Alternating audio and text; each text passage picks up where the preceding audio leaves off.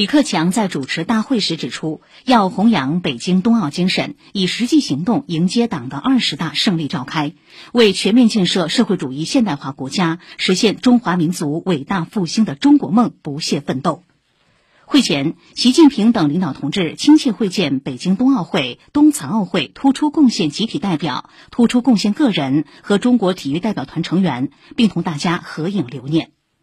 人民日报今天发表评论员文章，大力弘扬北京冬奥精神，论学习贯彻习近平总书记在北京冬奥会、冬残奥会总结表彰大会上重要讲话。国家主席习近平昨天同菲律宾总统杜特尔特通电话，习近平强调，中方愿同菲方和地区国家一道，把地区安全主导权牢牢掌握在自己手中，共同维护本地区来之不易的和平稳定局面。推动构建人类命运共同体。